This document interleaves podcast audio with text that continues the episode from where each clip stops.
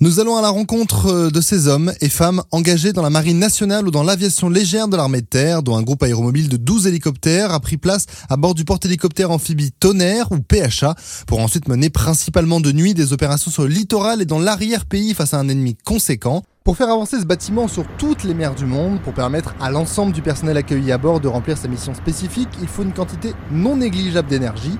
Allons à la rencontre de Thibaut et de ses ordinateurs et ses puissantes machines pour en connaître davantage sur une partie importante de la réussite de la mission.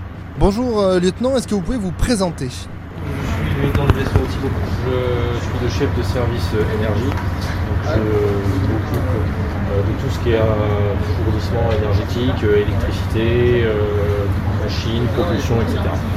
Alors est-ce que vous pouvez nous décrire l'endroit où nous sommes? Ici donc vous avez plusieurs écrans de conduite. On est sur des bâtiments fortement automatisés. Euh, avec le SNCC, donc c'est le système numérique de contrôle commande. En un clic de souris, je vais démarrer un diesel alternateur de propulsion. Euh, J'en ai trois, trois diesel alternateurs principaux et un DAA. Ces diesel alternateurs, donc 6,25 MW, vont me permettre de fournir l'énergie électrique suffisante pour 1. la propulsion, qui va être très énergivore. On a deux moteurs électriques de propulsion de 7 MW chacun. Et 2. tout ce qui est alimentation électrique annexe. Les éclairages, les systèmes de combat, euh, les systèmes de navigation. Donc tout va être géré ici.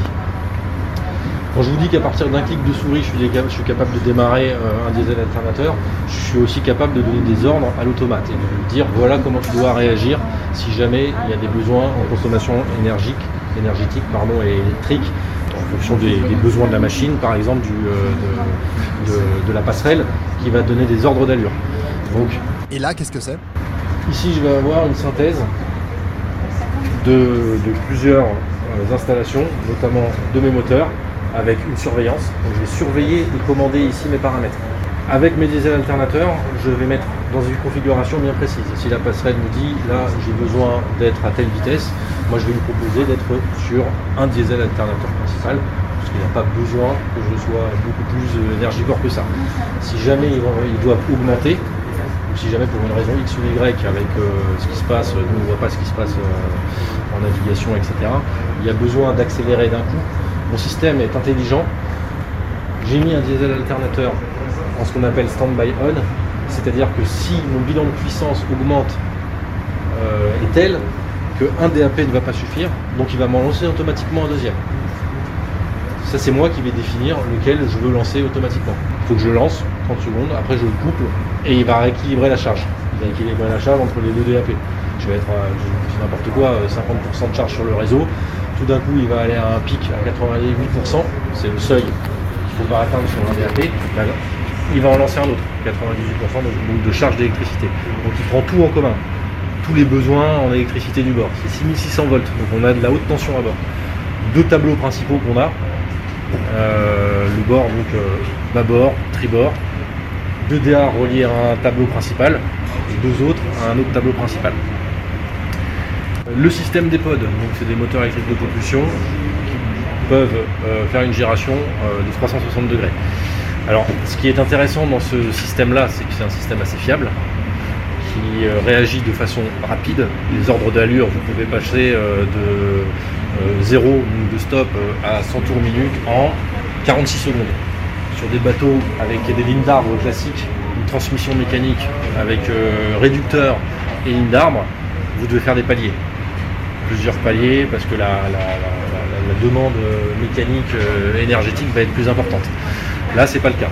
Donc, en ça, c'est euh, c'est effectivement une bonne avancée. Et le deuxième point, c'est que c'est plus discret aussi. Le moteur électrique est quand même beaucoup plus discret, donc ça nous permet d'être euh, moins bruyant, surtout pour les, euh, les menaces sous-marines. Et au niveau électrique, vous avez combien de temps d'autonomie?